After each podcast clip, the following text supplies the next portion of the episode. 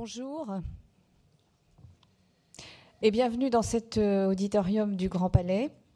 Euh, je me présente euh, Sylvie Hubac, je suis la présidente de la Réunion des musées nationaux Grand Palais, qui coproduit avec le musée du Louvre cette exposition Cité éternelle de Bamiyan Apalirb dont nous allons vous parler.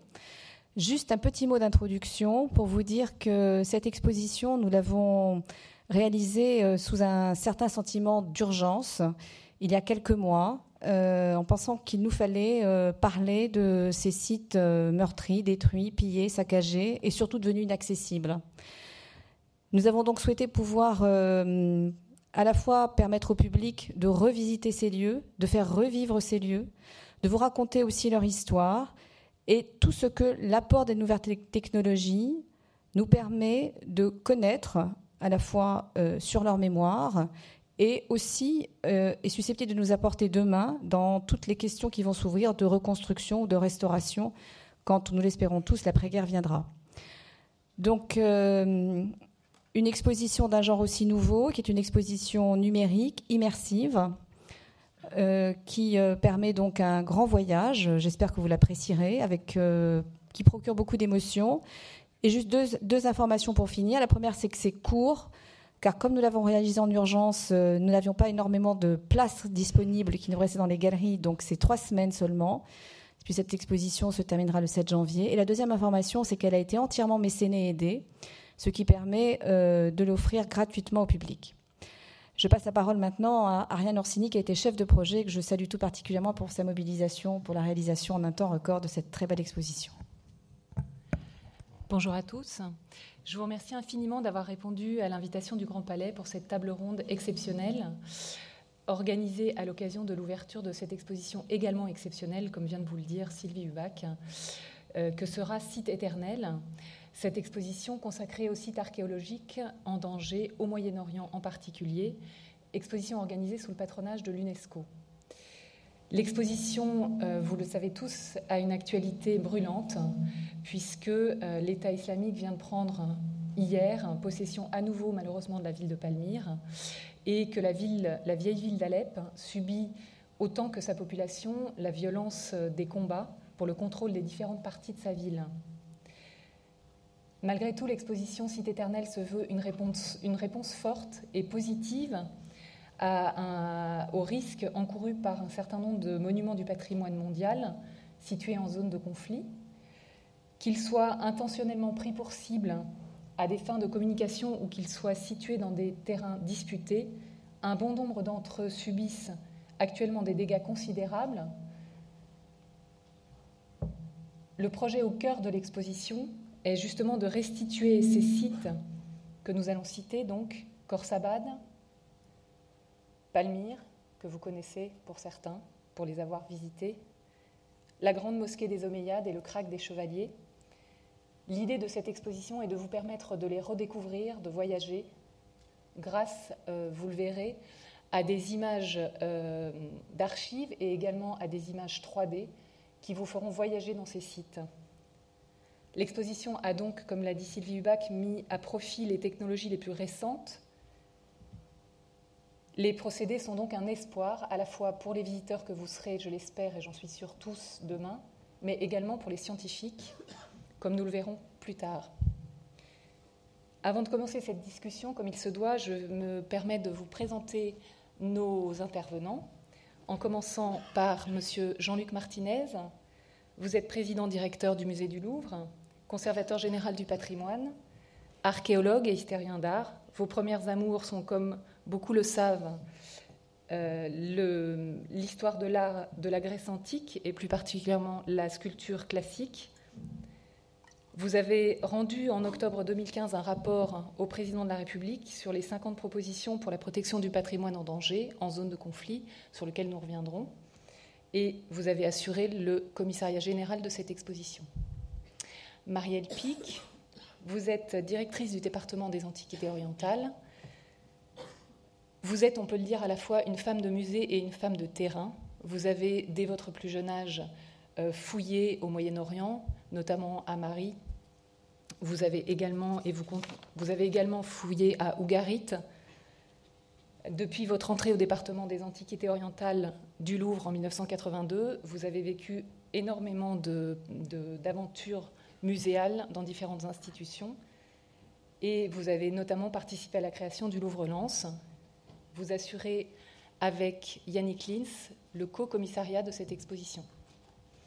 Yannick, donc, vous êtes conservateur général du patrimoine, agrégé de lettres classiques et docteur en histoire antique. Vous dirigez actuellement le département des, arts de l'islam du musée du Louvre. C'est au sein de ce département que vous promeuvez l'art des collections euh, d'antiquités et l'art de l'islam. C'est dans ce cadre que vous avez été commissaire de l'exposition Maroc médiéval, notamment, qui a été présentée au Louvre en 2014 et à Rabat en 2015. Vous avez donc, avec Marielle Pic, assuré le commissariat, le co-commissariat de cette exposition. Enfin, nous avons le plaisir d'accueillir parmi nous Yves Hubelman. Vous êtes co-fondateur de la société de la start-up Iconem, euh, qui, vous nous l'expliquerez, effectue des relevés 3D, notamment au Moyen-Orient, mais pas seulement, dans le monde entier, des sites archéologiques. Et grâce à ces relevés, vous nous expliquerez comment, d'une part, on a pu arriver à faire des films qui nous font voyager dans l'exposition à travers ces quatre sites, mais également ces sites archéologiques Enfin, les relevés 3D que vous avez faits permettent aux scientifiques de travailler notamment à la reconstruction des sites. Ma première question s'adressera donc à M. Martinez. Monsieur Martinez, est-ce que vous pouvez nous expliquer dans quel contexte cette exposition a été décidée dans l'urgence, comme nous l'avons vu avec Madame, Madame et quel était le contexte à la fois politique et historique de la décision de cette euh, exposition?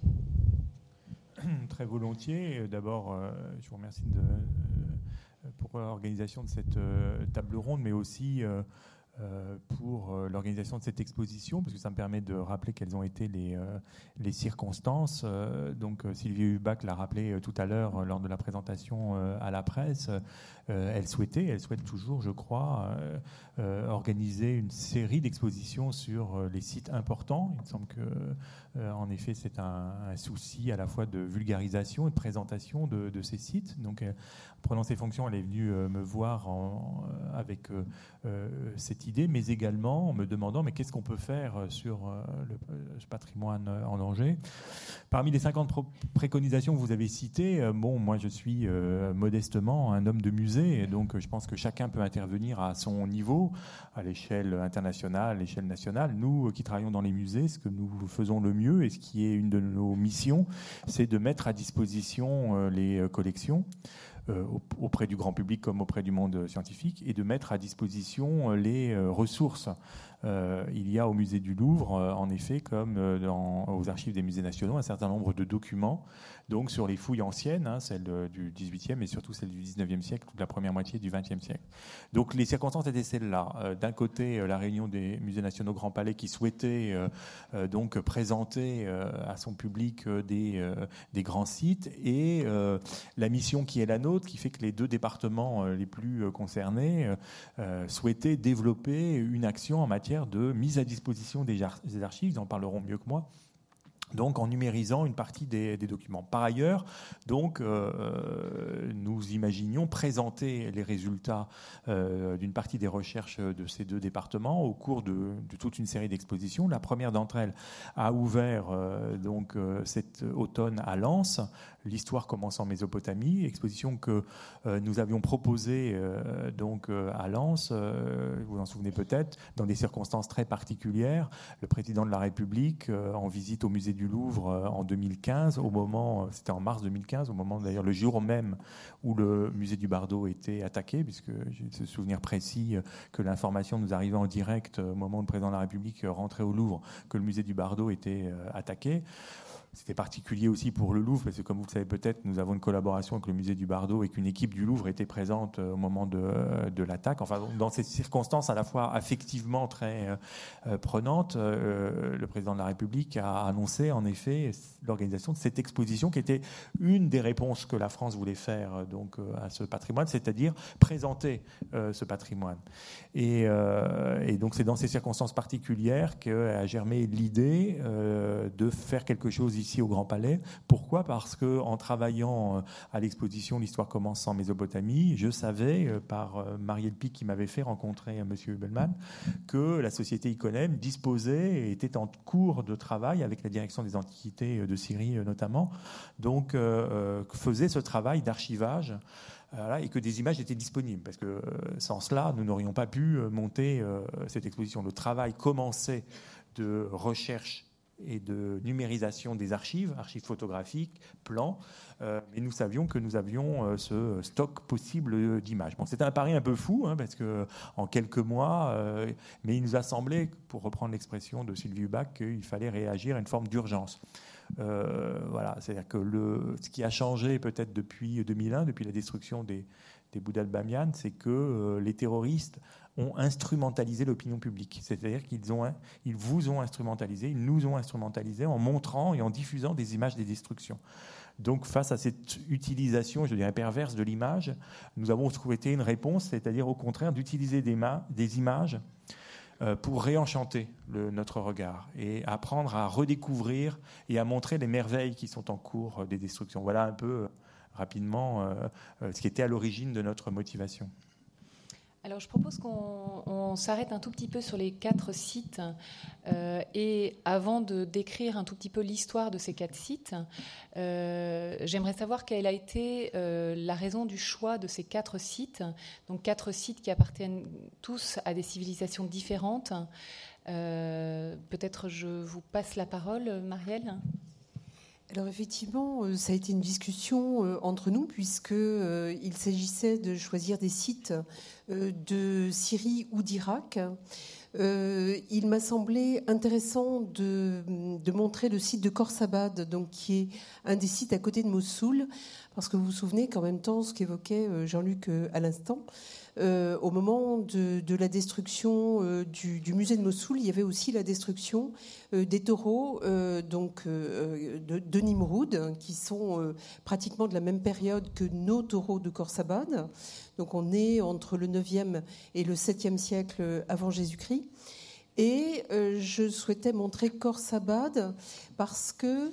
On a des images non je, voulais montrer Khorsabad parce que ce sont des sites euh, de l'Irak, donc de la Mésopotamie ancienne, qui sont en général donc euh, construits en briques. Donc la, destruction, elle a déjà existé euh, par le temps, puisqu'en fait chaque brique a, fondu au fur et à mesure du temps.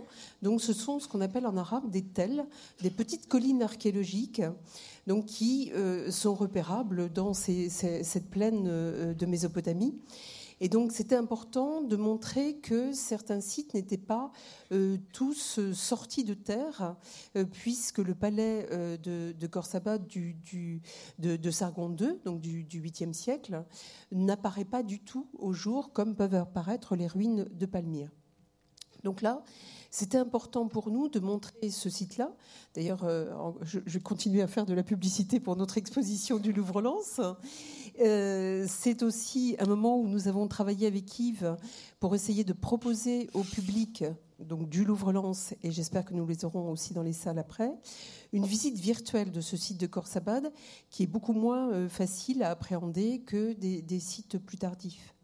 Et en plus, dans ce site, ce que nous avions repéré avec Yves en, travaillant ensemble, c'est que nous avons repéré des trous de pillage, puisqu'en fait, actuellement, les sites archéologiques sont, mais vraiment euh, euh, comme des, vraies gruyères euh, de, trous de pillage, où on voit très bien, effectivement, des pilleurs qui vont chercher au fond des sites des, objets qui alimentent le trafic des antiquités. Donc ça permettait, aussi d'évoquer euh, toutes ces problématiques. Et évidemment, pour la partie antique, je ne pouvais pas ne pas choisir Palmyre, euh, qui a euh, effectivement choqué la, totalité du, monde entier, je dirais. Et Palmyre, on se situe en tous les cas pour la Palmyre qui se voit à l'heure actuelle, on se situe plutôt dans les deux, trois euh, premiers siècles de notre ère, puisqu'en fait Palmyre est déjà cité au deuxième millénaire avant Jésus-Christ dans les textes de Marie. Donc ça nous permettait d'avoir deux sites catégories différentes, je dirais. Et là aussi, les images d'Yves Hubelmann nous ont euh, énormément aidés à essayer de voir ce qui se passait à l'heure actuelle à Palmyre, puisqu'évidemment, on ne peut pas y aller, donc on ne se rendait pas compte du tout de ce qu'il y avait, euh, de ce qui restait. Donc je passe la parole à Yannick. Vous allez nous expliquer euh, quelles ont été les raisons du choix de la mosquée des Omeyyades de Damas, euh, qui, nous le reviendrons d'ailleurs, euh, nous reviendrons sur cette question, n'a, Dieu merci, pas subi de dommages importants euh, au contraire des autres sites, mais malgré tout, il nous a paru euh, important de montrer cette magnifique mosquée. Et vous nous parlerez également du crack des chevaliers, qui, de la même façon, a subi quelques destructions. Euh, voilà, je vous passe la parole.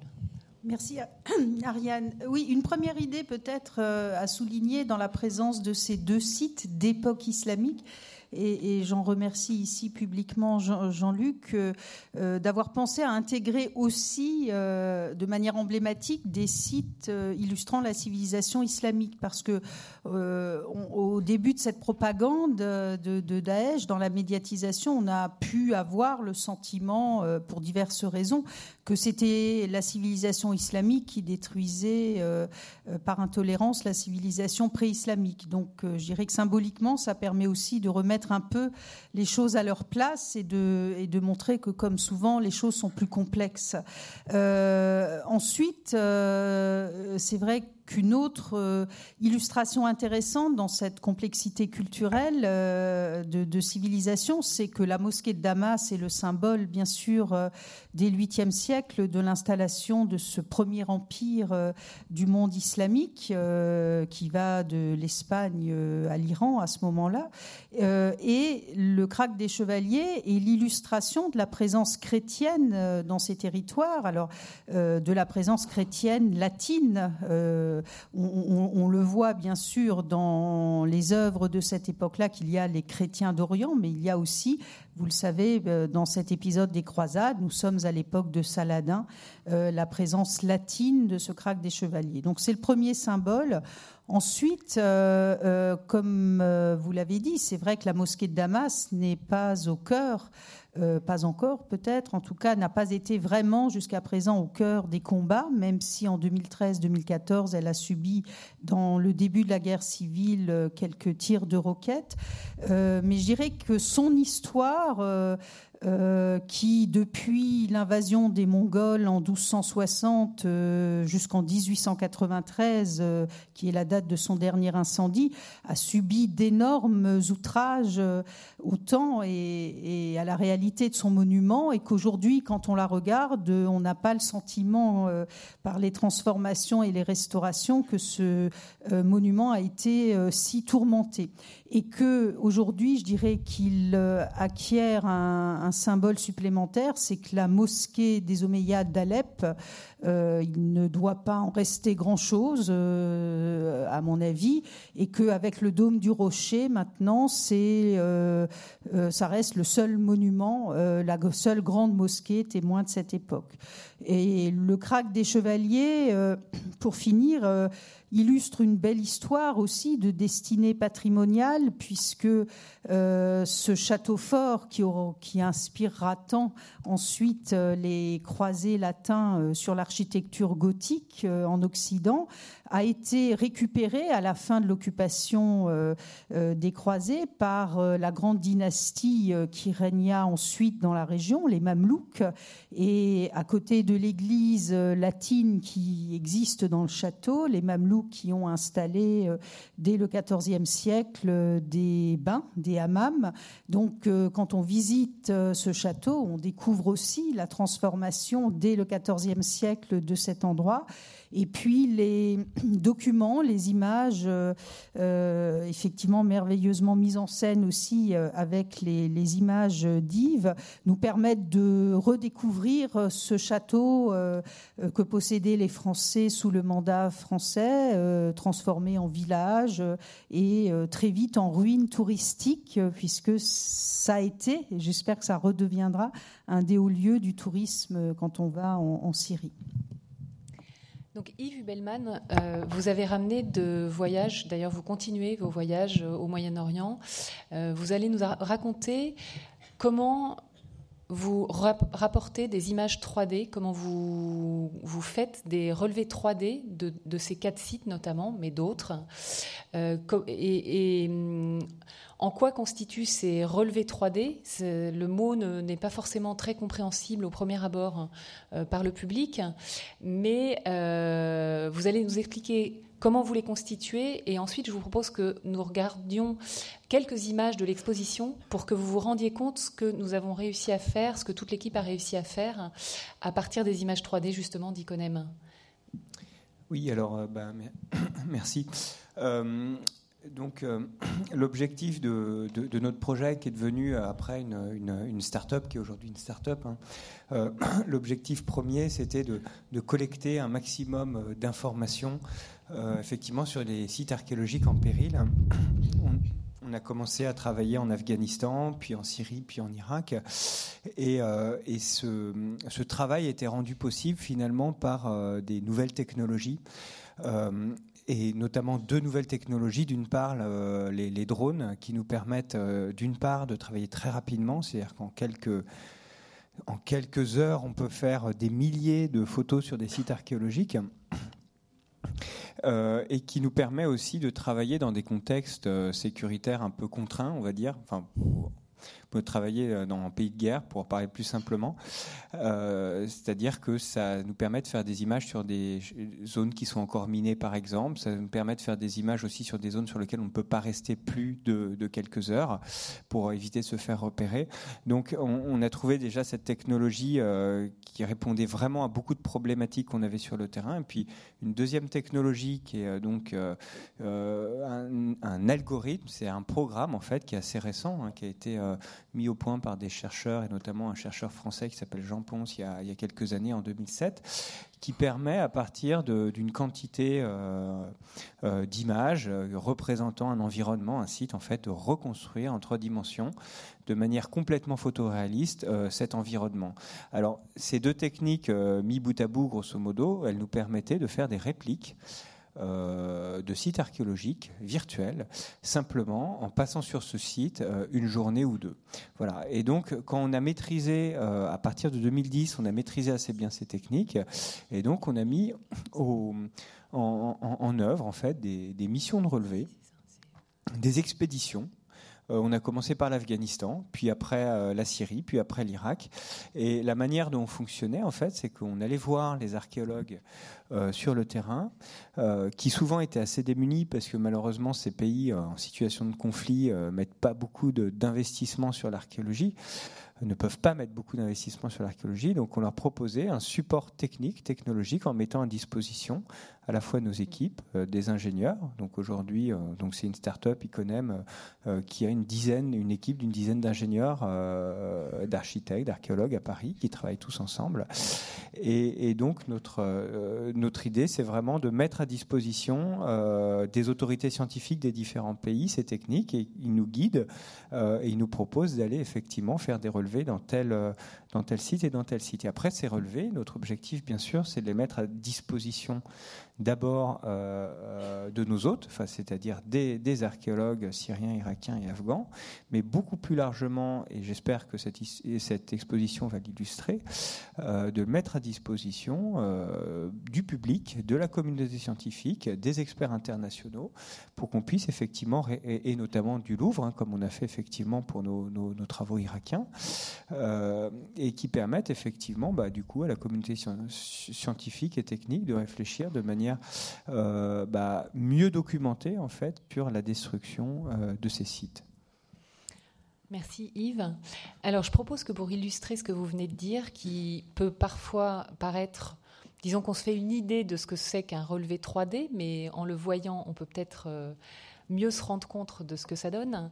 Donc, euh, je vous propose qu'on regarde quelques images euh, qui ont été euh, réalisées justement pour que vous compreniez bien ce que vous allez voir dans l'exposition. Donc, le film va commencer, c'est extrêmement rapide, mais vous aurez une meilleure idée de ce que vous allez voir dans l'exposition.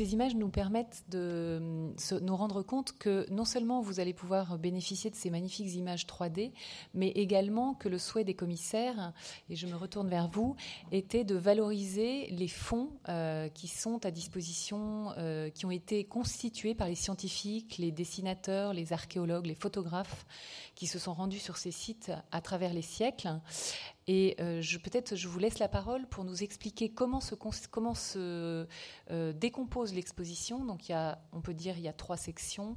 Euh, je vais vous laisser nous, décrire ces trois sections et nous dire un mot justement sur l'utilisation de ces archives mélangées aux images 3D.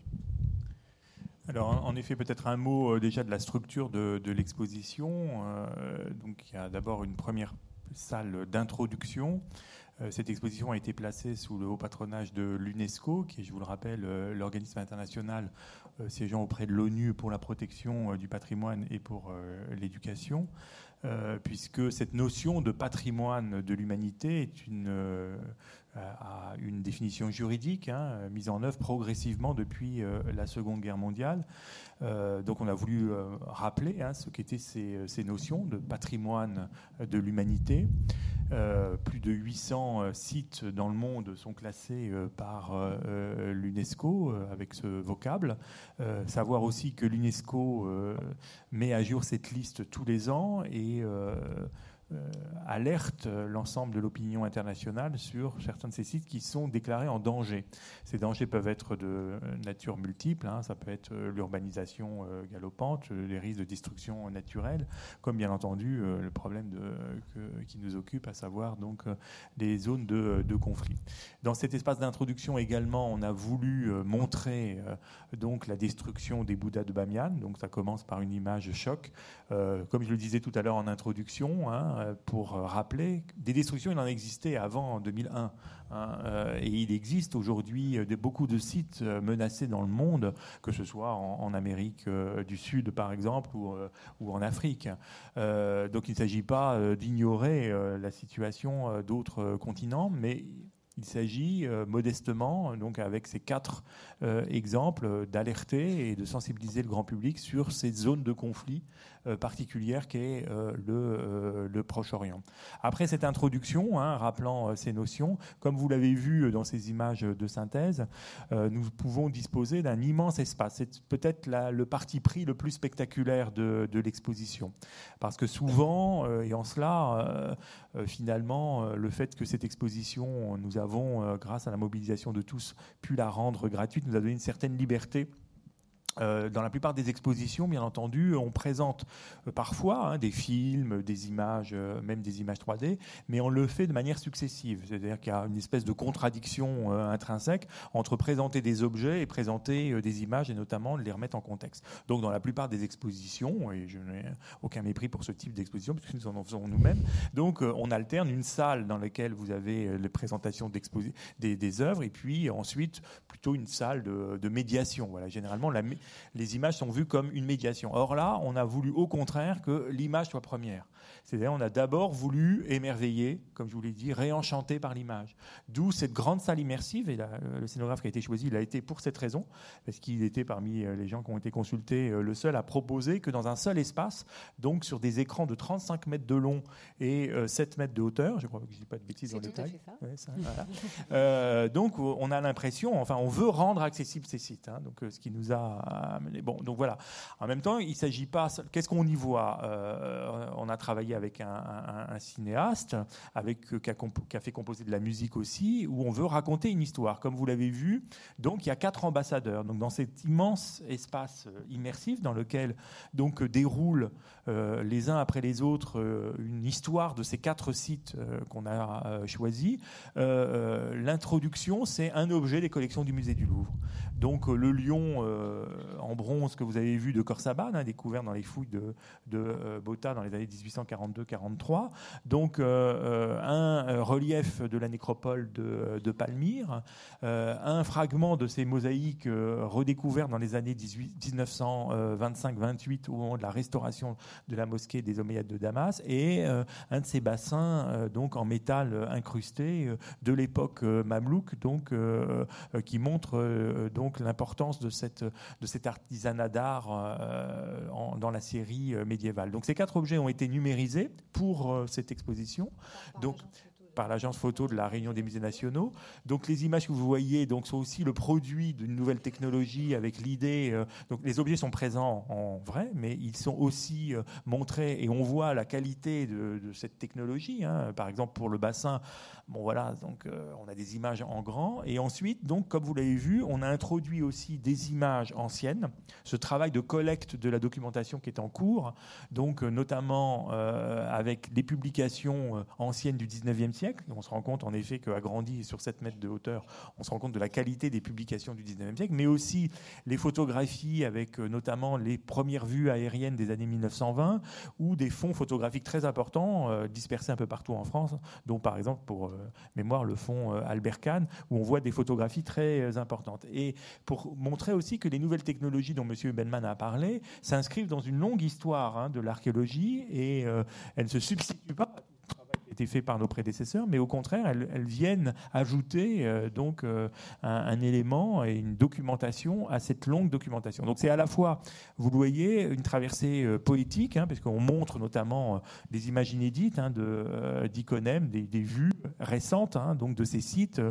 j'étais moi donc en Irak quand moi j'étais à Bagdad quand la société Iconem a envoyé donc dans le nord de l'Irak puisque nous sommes dans la région nord, euh, ils ont pu envoyer un, drone au-dessus du site de, de Donc ces images, personne ne les a vues à, cette échelle, de la même manière que vous allez voir euh, donc des images de, euh, de Palmyre datant de fin 2015, début 2016, c'est ça? Avril 2016 et juillet 2016. les dernières. Donc vraiment, juste après la libération du, site. avec vraiment une volonté de, euh, de montrer cela. Mais euh, comme vient de le souligner euh, Ariane Orsini, après cette émotion, il y a un troisième espace hein, qu'on a appelé le cabinet de curiosité, dans lequel on retrouve ces quatre sites avec beaucoup de, documents et d'œuvres d'art. Il y a par exemple un très beau tableau du musée des beaux-arts de Tours de Cassas, hein, ce peintre dessinateur qui a suivi une expédition au XVIIIe siècle. Il a explorer la Syrie dans les années 1784-1786. Donc, il est très connu des spécialistes. Mais on a comme ça donc des vues anciennes hein, de ces sites archéologiques auxquels on a ajouté à la fois les publications scientifiques du 19e siècle, les guides du 20e siècle, les, euh, les moulages aussi euh, d'inscriptions, mais également les relevés, euh, par exemple pour la mosquée des Omeyyades au moment de la restauration dans les années 1920. Donc, l'école de Damas donc a envoyé des artistes hein, faire des relevés donc aquarellés sur papier, donc de très très beaux documents voilà. Donc c'est tout ça qui est montré avec des feuilletoirs euh, également qui permettent justement de, raconter l'histoire par l'image, hein, depuis les gravures et les peintures des 17e, 18e siècle jusqu'aux images euh, d'Iconem. Avec bon, il y a aussi un film euh, pour que Iconem explique un peu la technique. grâce aussi à un partenariat avec Google, il est possible donc de tester justement le passage de la vision actuelle du site, notamment de l'arc de triomphe de Palmyre, détruit par les terroristes. Hein. donc, euh, on a des images de l'état actuel de ce monument. Et grâce au relevé 3D, euh, le visiteur est invité à regarder ce que peut être une reconstitution donc, euh, en 3D sur tablette, donc sur ce site. Et on a voulu ajouter, c'est une très belle idée d'Ariane, je crois, donc d'y ajouter des témoignages humains. On a fait appel à des artistes du, du Proche-Orient, irakiens, syriens, a un Libanais d'ailleurs.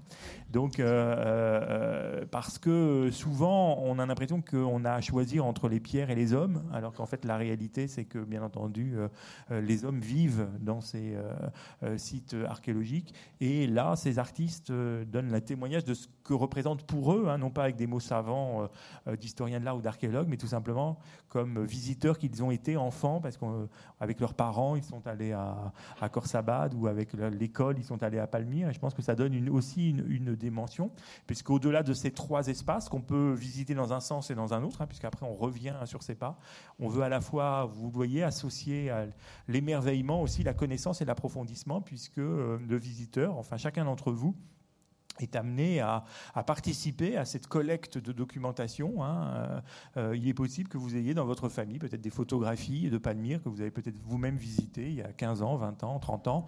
Euh, beaucoup aussi de Français sont liés aussi par l'histoire de la Syrie. Hein. Peut-être que vous avez un, grand-oncle qui a travaillé en, Syrie. Voilà.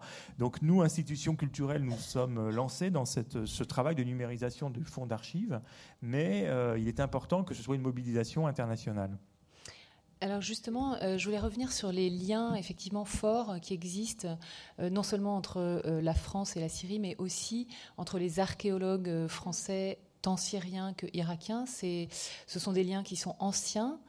Euh, et ce sont des liens que vous reprendrez euh, lorsque euh, le pays sera pacifié, voilà, qui, sont maintenus comme, comme il est possible de les maintenir dans l'état actuel. Est-ce que vous pouvez nous raconter un tout petit peu l'histoire de ces liens et de cette archéologie qui a une histoire vraiment ancienne au Moyen-Orient?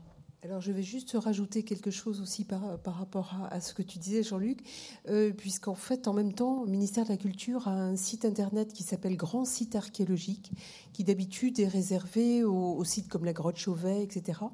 Et nous avons euh, décidé avec le ministère de la Culture d'étendre ce site euh, donc ce site internet, vers les sites archéologiques syriens. Donc il y a aussi eu un gros travail de ce côté-là avec Thomas Agori pour essayer de de pouvoir euh, voir sur le net les grands sites archéologiques. Je pense qu'il doit y avoir euh, euh, Palmyre en particulier, Khorsabad, on a visé les quatre en premier. Sites, les, quatre sites il y a quatre sites, de toute façon les quatre sites y sont, mais on voudrait l'étendre après à des grands sites comme Ougarit, Marie, etc puisqu'en fait, vous savez, une, fouille archéologique, effectivement, j'ai fouillé en Syrie depuis le début de ma carrière, un site archéologique, une fouille archéologique, elle est toujours euh, euh, très internationale. C'est-à-dire qu'effectivement, en fonction des spécialités de, chacun, par exemple, celui qui va être spécialiste des os d'animaux euh, va venir de, de, Hollande ou, de différents lieux. Donc, une équipe archéologique est toujours internationale, complètement. Donc en fait, nous avons euh, toujours l'habitude, nous, depuis euh, des années, de travailler ensemble. Il n'y a pas de frontières pour nous. Donc il était extrêmement important, alors en plus en étant euh, musée du Louvre, il est extrêmement important pour nous de continuer à entretenir, ces liens que, que, nous avons. Alors évidemment, nous avons des liens particulièrement forts avec la Syrie, puisque comme vous le savez, Syrie et le Liban, puisque comme vous le savez, il y avait le mandat français à partir des années 20 euh, dans, ces régions. Donc on a toujours formé énormément euh, d'étudiants. Donc il y a beaucoup d'étudiants euh, qui sont docteurs en archéologie dans nos différentes universités. Donc par eux, on peut aussi avoir ce travail donc avec un certain nombre de Syriens qui sont réfugiés en France. Et nous avons aussi toute une politique que l'on euh, accomplit aussi avec euh, euh, nos partenaires habituels, qui sont par exemple l'Institut national du patrimoine, pour essayer de recevoir nos collègues, et je dis bien nos collègues, de, du, Proche-Orient. Nous avons reçu, Yannick et, moi, pendant un mois, des, une douzaine de collègues irakiens euh, qui sont venus en France euh, pour euh, essayer de voir comment on pourrait travailler ensemble ultérieurement essayer de voir juridiquement quelles étaient les, les, problématiques entre la partie Europe et la partie Proche-Orient, mais aussi comment on restaurait des tablettes cunéiformes, mais aussi comment on numérisait une collection archéologique.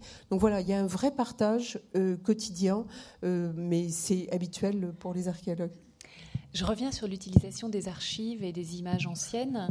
C'est une utilisation, donc je vous pose la parole à, à tous les deux, Yves et Yannick. Yves en particulier, en fait, ces images anciennes, vous les utilisiez déjà, elles vous servent, et en fait, c'est une sorte de mixte entre l'utilisation des images 3D et la comparaison avec les images anciennes qui vous permettent d'avancer dans votre travail et qui permettent aussi aux scientifiques euh, de réfléchir sur éventuellement les reconstructions nécessaires ou pas nécessaires. D'ailleurs, je vous laisserai aussi la parole sur ce sujet. En fait, en commençant à travailler sur ces, environnements euh, virtuels, photoréalistes, on, s'est aperçu très vite qu'une propriété intéressante de la 3D et qu'elle pouvait permettre en fait d'insérer tout un tas d'archives photographiques, visuelles en fait, dans, dans la 3D elle-même. En fait, il suffisait de retrouver exactement le point de vue euh, de l'artiste ou du photographe pour reprojeter en fait sur le modèle 3D euh, la photo, euh, l'aquarelle ou le dessin. Et l'intérêt en fait de, cette technique-là, c'est que ça nous, permet de, ça nous permettait de superposer très précisément en fait un document des années 50 avec un document d'aujourd'hui. Et cette superposition, bah, elle nous permet de voir de manière très précise comment le site a évolué à travers le temps. Donc ça, c'est des, travaux qu'on avait déjà effectués depuis 2012 en fait sur des sites afghans. On avait pu d'ailleurs alerter l'UNESCO sur des destructions. En fait, on avait vu en, travaillant avec euh, une série de photographies qui s'étalait sur tout le long du XXe siècle. En fait, on avait pu détecter l'accélération très rapide de, dégradation sur certains sites.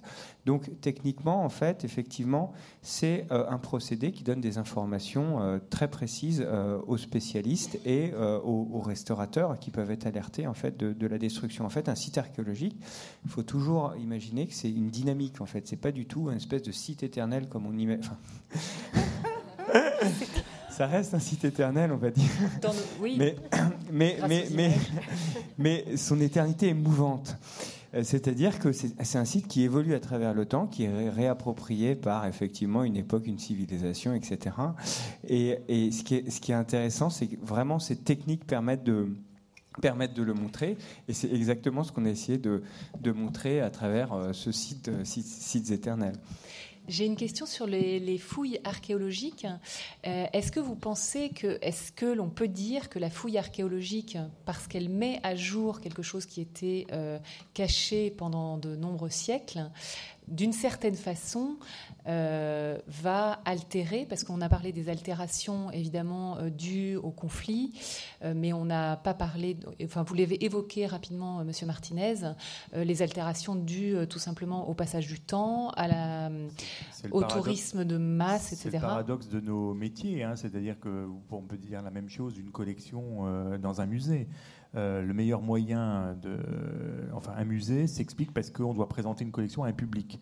Et en même temps, la conservation est généralement en contradiction avec euh, euh, l'exposition. Pour être très clair, je vous donne un exemple très simple. Hein.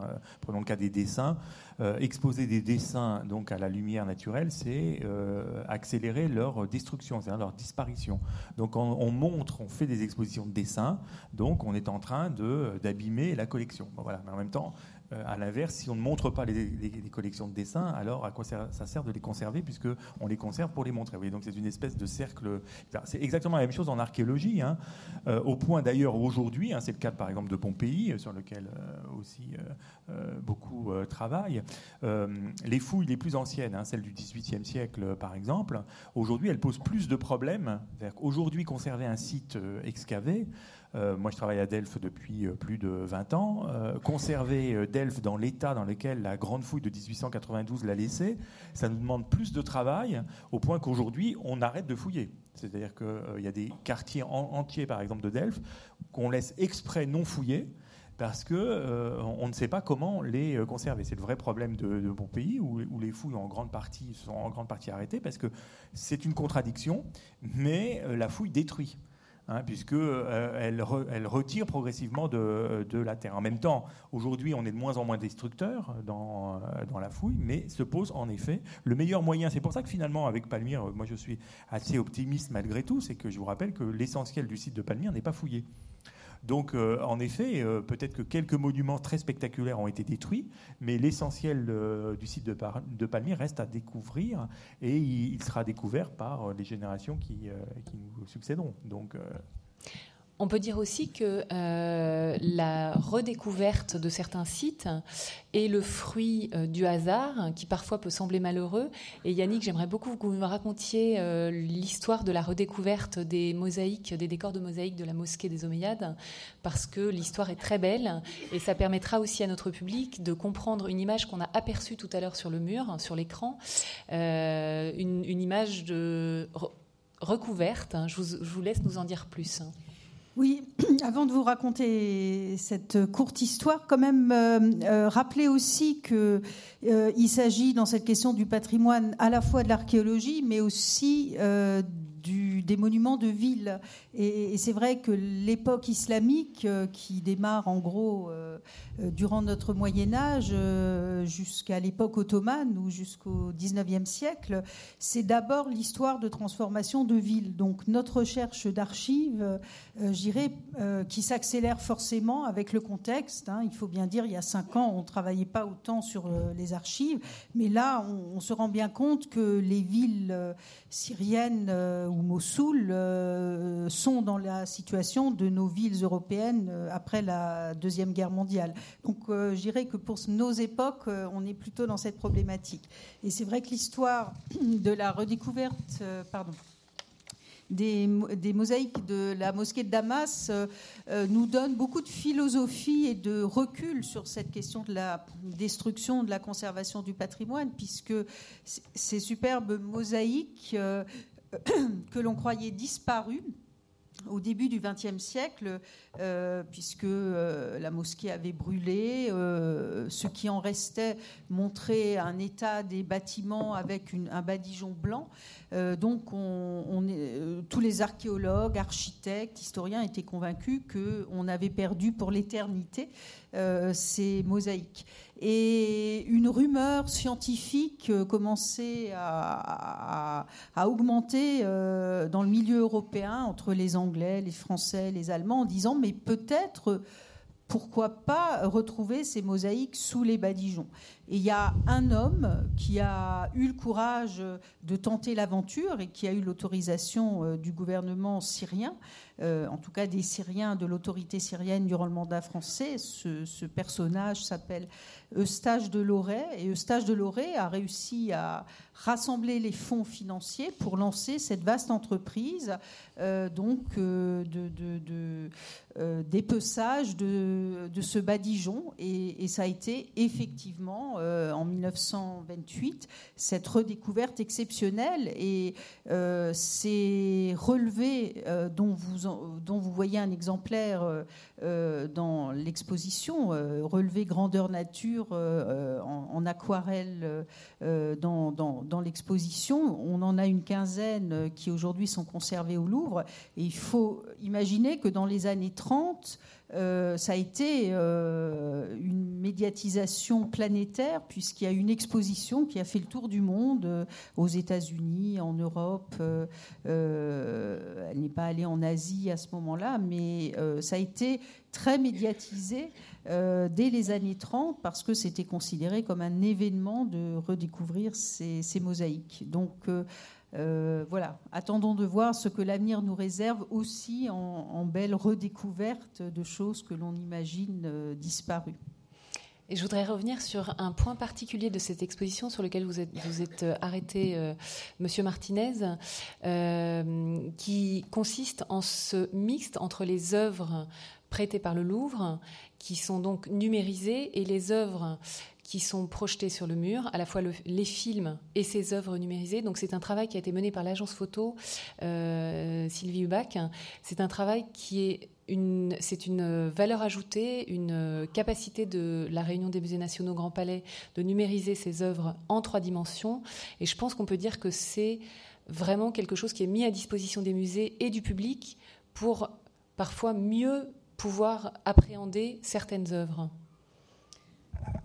Euh, oui, tout à fait. Ça permet. C'est une technique euh, que nous mettons en œuvre maintenant depuis deux ans. Euh, et l'État nous a aidés à développer donc cette technique. Nous avons aujourd'hui à peu près 250 objets des collections des musées nationaux qui sont numérisés. Vous verrez dans l'exposition que, puisque vous, aurez la possibilité de, rapprocher l'objet réel de l'objet numérisé et projeté en trois dimensions, effectivement tout l'apport supplémentaire que donne la numérisation en 3D, parce que ça permet tout simplement de rentrer dans l'objet de manière beaucoup plus approfondie, d'approcher les détails de manière absolument spectaculaire, de tourner autour quand c'est pas forcément possible dans une, vitrine. Donc, euh, euh, de nous donner la possibilité euh, bah, de voir en trois dimensions cet objet, ce qui, est effectivement une approche très enrichissante. En même temps, je pense qu'il faut aussi euh, se garder de penser que c'est la seule voie d'avenir et bien évidemment euh, se confronter à l'objet réel lui-même est, je crois, très important. Et c'est intéressant dans cette exposition parce que les deux regards sont possibles, le regard réel et le regard euh, augmenté, si je puis dire.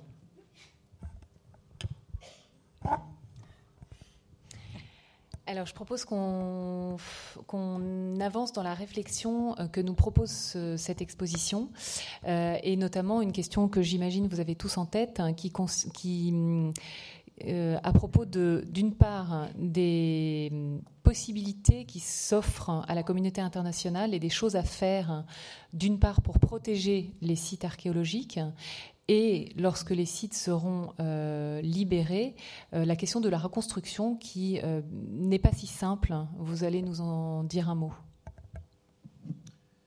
D'abord, rappeler en effet que, comme j'ai dit à de nombreuses reprises aujourd'hui, le, temps de l'archéologie n'est pas le temps de l'émotion. C'est-à-dire qu'en fait, c'est vous savez, bon, fouiller, c'est un travail assez, assez fou, hein, donc, euh, parce qu'en fait, on essaye de comprendre euh, des témoignages matériels en ignorant les circonstances qui font que ces témoignages matériels sont parvenus dans cet état. Donc, c'est-à-dire, c'est la raison pour laquelle fouiller, c'est pas chercher des beaux objets ou chercher même des structures, c'est essayer de comprendre euh, le principe de la déconstruction, de la destruction, de la dégradation. C'est-à-dire qu'on cherche les indices qui permettent d'expliquer comment un mur s'est effondré, pourquoi il s'est effondré, euh, donc, à quel moment il s'est effondré? Donc, euh, on essaye de comprendre déjà, pour que vous compreniez euh, par rapport aux, questions que vous posez, comment fonctionne l'archéologie. enfin, aujourd'hui, de, toute façon, c'était un peu. Quand on, lit les textes des découvreurs du 19e siècle, c'était à peu près la même problématique. Bon, à savoir que donc la question qui se pose à nous, c'est quel est l'état de notre connaissance d'un site? Donc d'où le, travail sur les archives, d'où le travail de, ces euh, nouvelles technologies qui permet qui permettent en effet, en comparant euh, des documents euh, différents, de faire l'histoire de cette dégradation. Cette dégradation, elle peut être naturelle, parce que, euh, en effet, donc, les, les, murs tombent naturellement. Et, voilà. Elle peut être humaine, elle peut être liée aussi au développement de l'urbanisation. Hein, donc c'est très intéressant de voir en effet que le plus grand danger pour l'archéologie, bien entendu, c'est, au point d'ailleurs que là les sites n'existent pas, c'est, la, la, continuité de l'implantation humaine. Hein. Euh, le Paris mérovingien a entièrement disparu, non pas parce qu'il a été détruit euh, par quelqu'un, mais parce qu'il a été tout simplement remplacé donc par le euh, Paris carolingien et puis par le Paris, etc., etc. Donc vous voyez, donc bon, tout ça pour vous dire qu'aujourd'hui la question ne se pose pas en qu'est-ce que on peut faire maintenant. Le temps de l'archéologie, c'est ce travail qui consiste, y compris en chambre, donc ce qu'on peut faire aujourd'hui c'est rassembler cette documentation. Mais vous voyez, c'est pas simplement parce qu'on peut pas faire autre chose. C'est parce que c'est le travail euh, fondamental de l'archéologue. Enfin, quand on travaille sur un, euh, je répète, euh, je vais pas passer mon temps à parler de moi, mais le travail que nous faisons avec l'école française d'Athènes à Delphes, le site, il n'est pas particulièrement menacé, il n'est pas, la Grèce n'est pas en guerre, et pour autant, nous passons notre temps à essayer de collecter les informations je crois que d'ailleurs euh, euh, la société de M. Hubelmann va travailler à, l'école française d'Athènes à, Délos, où se pose le cas justement de fouilles anciennes du 19e siècle qui, posent d'énormes problèmes maintenant de conservation, hein, parce que conserver des ruines euh, dégagées au 19e siècle, ça pose, comme je l'ai dit tout à l'heure, plein de problèmes. Donc on peut faire ce travail de documentation. Alors, bien entendu, ce qui est vraiment prometteur, et j'insiste là-dessus parce que peut-être qu'on est tous fascinés par les nouvelles technologies, ce qui est vraiment prometteur, c'est quelle est notre capacité aujourd'hui de manière préventive à euh, finalement archiver un monument. C'est-à-dire comment on en garde la trace. Euh, et on voit en effet que de manière préventive, c'est-à-dire avant qu'il y ait une zone de conflit, mais ça vaut aussi pour les monuments français.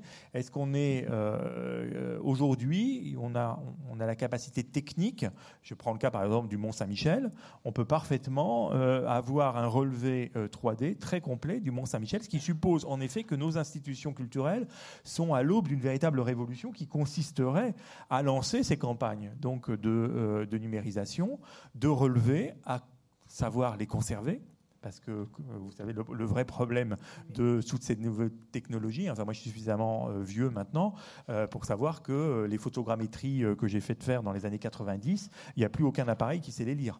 Hein, et que euh, aujourd'hui, ce travail des années 90, hein, c'est pas la guerre de 100 ans. Hein. quand, je parle à mes enfants, j'ai l'impression que c'est les guerres napoléoniennes. Mais euh, euh, dans la vie d'un chercheur, c'est pas pas loin, 30 ans ou, ou, 40 ans. Ben, voilà. Donc là, il y a un véritable défi en matière d'archives et quelque chose d'assez optimiste. C'est-à-dire qu'on peut en effet aujourd'hui travailler, mais je le cas de la France ou de, de pays qui ne sont pas en guerre, hein, voilà, donc à, faire ces campagnes. Et je pense que c'est un peu l'idée, cette, cette exposition aussi, de cette sensibilisation, euh, et appeler à la collaboration aussi des grandes institutions culturelles pour qu'elles se disent c'est possible d'offrir euh, ce, ce travail-là.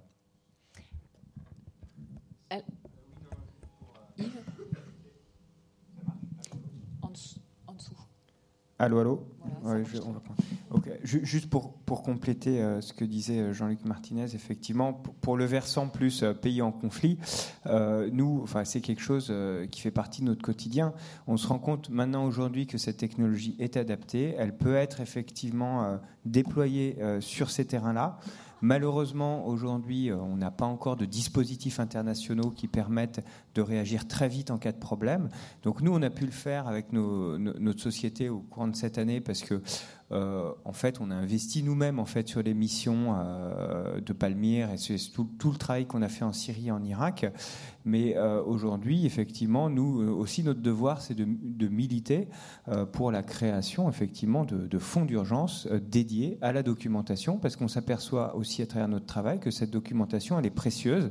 Et aujourd'hui même, où Palmyre vient d'être pris par par les, soldats de, Daesh, eh ben, tout le travail qu'on a fait euh, ces derniers mois sur Palmyre, effectivement, prend de la valeur parce qu'on on, ne peut pas euh, présumer du, destin de ce site aujourd'hui. On peut peut-être toucher un mot du Fonds international euh, dont la création a été annoncée à Abu Dhabi euh, le 2 et 3 décembre par le président de la République. En effet, euh, donc, parmi les 50 préconisations faites donc, par la France hein, au sein de, l'UNESCO, puisque le président de la République a repris une partie donc, des éléments du rapport qui lui avait été remis et a présenté ces éléments à l'UNESCO, puis au sein du, du G7, du groupe des sept chefs d'État d'IG7 et comme auprès de l'ONU. Et donc cela a abouti à la conférence internationale qui s'est tenue à Abu Dhabi euh, la semaine dernière. Donc euh, initiative franco-émirienne où près de 40 gouvernements euh, ont, siégé, se sont dit intéressés, avec l'idée de créer un fonds de dotation qui serait domicilié à, Genève. Pourquoi Genève? Parce qu'il y a un certain nombre de fonds de dotation internationaux, notamment celui consacré à la lutte contre le sida et un certain nombre de pandémies qui sont abrités à Genève. Ça permet de profiter d'une forme de neutralité de, de la Suisse. Euh, ce fonds de dotation, qu'est-ce qu'un fonds de dotation hein? Il s'agit tout simplement, je me répète euh, à ceux qui nous écoutent, euh, on n'utilise pas l'argent qui est levé. Donc, au contraire, on le place et euh, avec les intérêts de, ce, de, cet argent euh, placé, on peut comme ça financer sur le moyen et le long terme, parce que cet argent placé produit finalement éternellement, donc euh, des, des, intérêts, et on peut comme ça signaler, financer un certain nombre de projets. Alors tout reste encore à imaginer, hein, donc les Émirats et la France ont l'ambition de, de lever 100 millions de dollars. C'est à la fois peu et en même temps assez important. La France euh, a déjà euh, déclaré qu'elle pourrait verser 30 millions euh, de cette somme. Les Émirats arabes unis et la Chine se sont déclarés intéressés. Euh, avec l'idée qu'ensuite euh, restera à monter un comité scientifique et, à, rendre éligible un certain nombre de projets. Je pense que euh, les projets, parce que ce cadre international permettra de travailler, parce qu'au-delà, bien entendu, il y a d'énormes problèmes diplomatiques, hein, faire travailler tel ou tel pays, que je ne citerai pas pour pas avoir de problème. Bon, donc, ensemble, vous vous doutez bien que c'est compliqué. En revanche, donc, les archéologues de terrain, les spécialistes dans chacun de ces pays, à l'échelon international. Hein, à Abu Dhabi, il y avait mes collègues américains du Metropolitan, par exemple, ou du euh, Smithsonian. il y a, au-delà des intérêts de tel ou tel pays, il y a une vraie mobilisation internationale mon collègue de l'Ermitage, qui est bien sûr russe, euh, discute sur ces sujets avec euh, mon collègue de Berlin ou bien entendu avec euh, mon collègue de Bagdad ou, des musées de, Damas. Voilà, il y a une vraie collaboration internationale scientifique.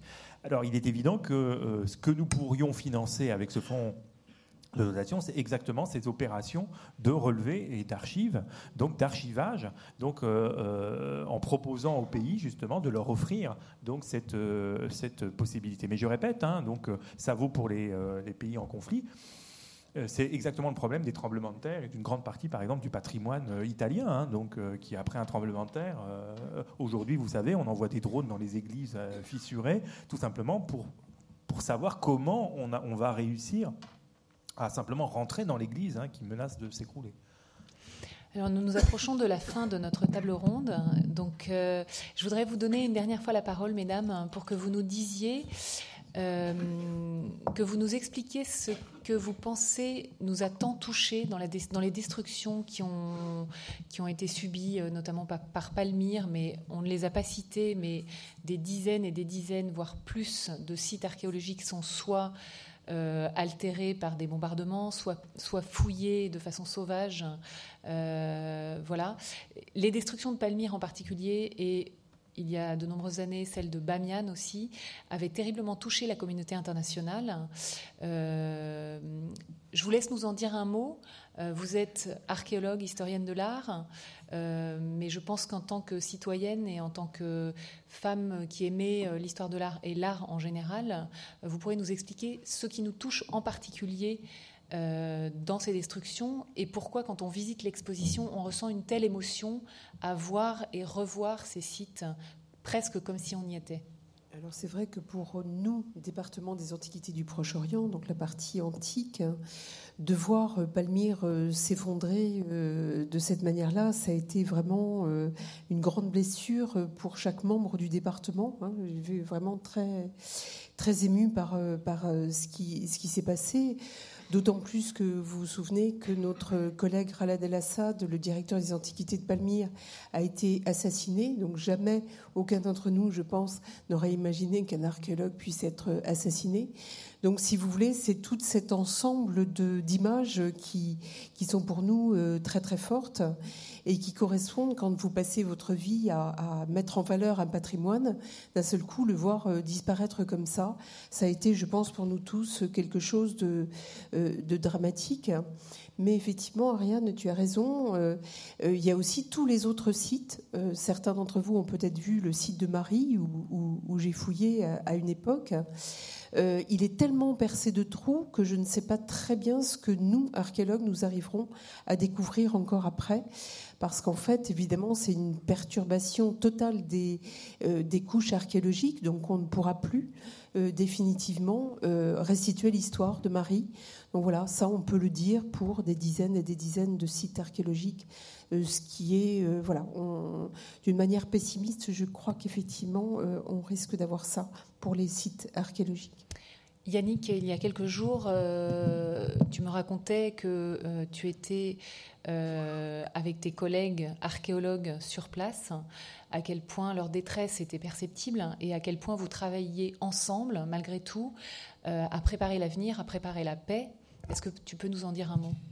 Oui, l'expérience que tu relates s'est tenue il y a trois jours à, Erbil, où, où j'ai été invitée euh, par les collègues de l'université Salah al-Din et par euh, l'ambassade de France pour préparer, je dirais, le poste Daesh de Mossoul. Alors Mossoul, c'est une ville euh, dans laquelle il y a essentiellement du, du patrimoine médiéval et ottoman. Donc dans la ville même, je dirais essentiellement des mosquées, des madrassas, donc des écoles coraniques, et puis tout autour des monastères euh, riches.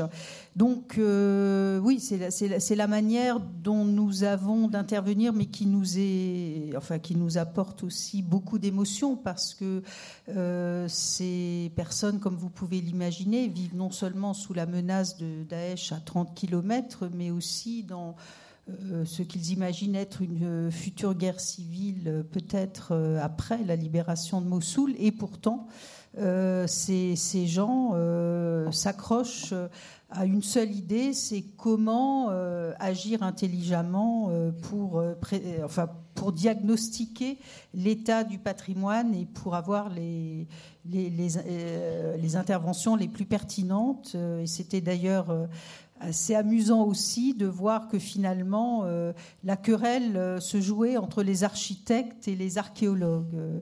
Euh, et donc il tentait de voir comment il pouvait, à l'occasion de ce futur diagnostic de destruction dans la ville, apprendre à, à, travailler ensemble. Mais pour finir, effectivement, puisque c'était ça la question, sur cette émotion que l'on partage tous, bah oui, nous sommes aussi des citoyens du monde, comme tous, et, et de voir euh, ces explosions et ces destructions, euh, euh, que ça fasse partie de notre domaine scientifique ou non. je veux dire, j'ai été ému comme, tout le monde de voir ces images de, Palmyre. après, je pense qu'il est aussi intéressant dans cette diffusion d'images d'avoir très vite un esprit un peu critique aussi sur ce qu'on montre. Je pense que ce sera très important de se rendre compte réellement de la réalité et pas simplement de la réalité déformée à travers la propagande de, des images qui nous émeuvent. Merci beaucoup à tous. Je propose de vous passer une dernière fois la parole, Sylvie Huac et Jean-Luc Martinez, pour conclure cette table ronde. Monsieur Martinez, je crois que vous serez dans l'obligation de nous quitter juste après. Malgré tout, euh, nous allons, si vous le souhaitez, euh, garder quelques minutes pour vous passer la parole. Si vous avez des questions, n'hésitez pas à les poser. Donc, je vous laisse la parole. Euh, un mot de, conclusion. Moi, je suis un, homme euh, optimiste de, nature euh, et je trouve que cette, à la fois cette exposition montre à la fois une véritable mobilisation, hein, parce que rien n'aurait été possible sans le travail de tous. Donc, je pense que ça, ça, donne espérance en l'homme, tout simplement, hein, parce qu'on a été beaucoup à à essayer de faire quelque chose.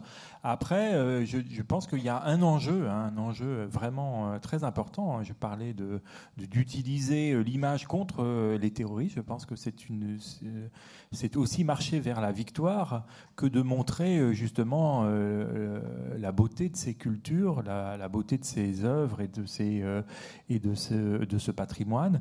Les défis sont très grands devant nous. Hein. C'est d'abord, bien entendu, pour les populations locales euh, euh, de, réapprendre à vivre avec ces, euh, sites. Mais je crois qu'en montrant en effet avec ces images et avec ces œuvres l'importance de ces cultures et en montrant aussi le lien avec les populations, nous sommes en train de bâtir une forme d'avenir. Hein. Les, Marielle et Yannick euh, euh, l'ont dit, mais Monsieur Bellman également.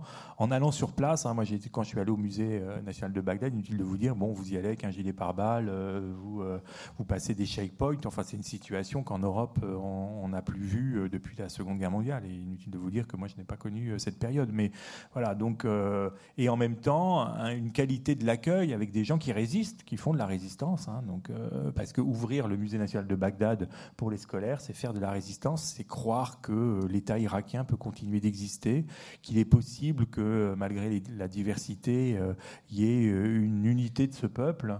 Euh, voilà, et donc on a envie d'être du côté de ceux qui croient en effet à l'avenir, hein, comme je le dis souvent, face à ceux qui veulent détruire le passé. Nous, notre seule réponse, c'est de, construire le futur avec nos collègues. Et si nos collègues syriens et irakiens, en effet, nous accueillent si bien, c'est parce que euh, on leur donne un peu d'espoir dans leur, euh, vie professionnelle très très euh, complexe, hein, bien entendu. Voilà, donc cette exposition, elle est faite aussi à tous pour que nous retrouvions foi en l'homme. cette exposition, vous l'aurez, je pense, vous l'aurez, vous l'aurez compris, elle, elle, est partie de l'idée que deux, deux, institutions culturelles publiques ont partagé euh, d'expliquer comment ce patrimoine commun de l'humanité, avait été détruit précisément parce qu'il, racontait l'histoire de l'humanité. Et comme le disait très bien Jean-Luc Martinez, pour substituer à des images de terreur ou de désolation, des images qui racontent au contraire leur splendeur, leur beauté, leur poésie, qui nous permettent de retraverser leur histoire et effectivement de nous donner confiance dans ce qu'il est possible de, refaire demain. Et notamment parce que toute une histoire de ces sites est documentée, elle a été documentée dans les siècles passés, elle est désormais documentée de manière encore plus précise et performante par les nouvelles technologies. Donc cette exposition, euh, elle, euh, est destinée à expliquer aussi que ces sites sont indestructibles en tout état de cause dans la mémoire de l'homme et dans la mémoire euh, de nos institutions. Je crois que c'est un message important.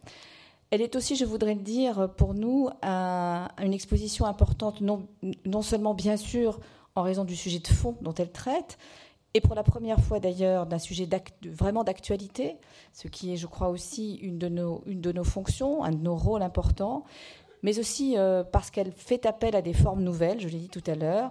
Vous le verrez, euh, c'est un, on, est pris dans un, euh, dans un flot d'images euh, et, d'histoires euh, qui sont très saisissantes. C'est vrai qu'il ne faut pas laisser parler que l'émotion. Derrière, il y a ce qu'on appelle le cabinet des curiosités ou le laboratoire des images qui explique aussi scientifiquement ce qu'il faut comprendre de cette histoire et, quelle distance on peut aussi mettre par rapport à des images qui ne susciteraient que, des réactions un peu, entre guillemets, sentimentales. Mais je crois qu'en tout cas, euh, c'est à la fois la combinaison euh, euh, d'une expérience que nous souhaitons faire vivre aux visiteurs, avec aussi un point sur l'état des connaissances scientifiques. Et c'est ce qui caractérise, je crois, les grandes institutions comme les nôtres, que de combiner ces approches quand c'est possible à la fois donner à voir, donner le plaisir de voir, donner le, bonheur de de, se confronter à la beauté, mais aussi le faire avec euh, toute l'exigence scientifique euh, qui doit accompagner ce type de parcours. En tout cas, j'espère que vous serez très nombreux à venir, très nombreux à faire du bouche à oreille, parce que comme je l'ai dit tout à l'heure, c'est court, c'est que trois semaines, et que donc, euh, voilà, il faut courir venir voir ce que nous vous proposons.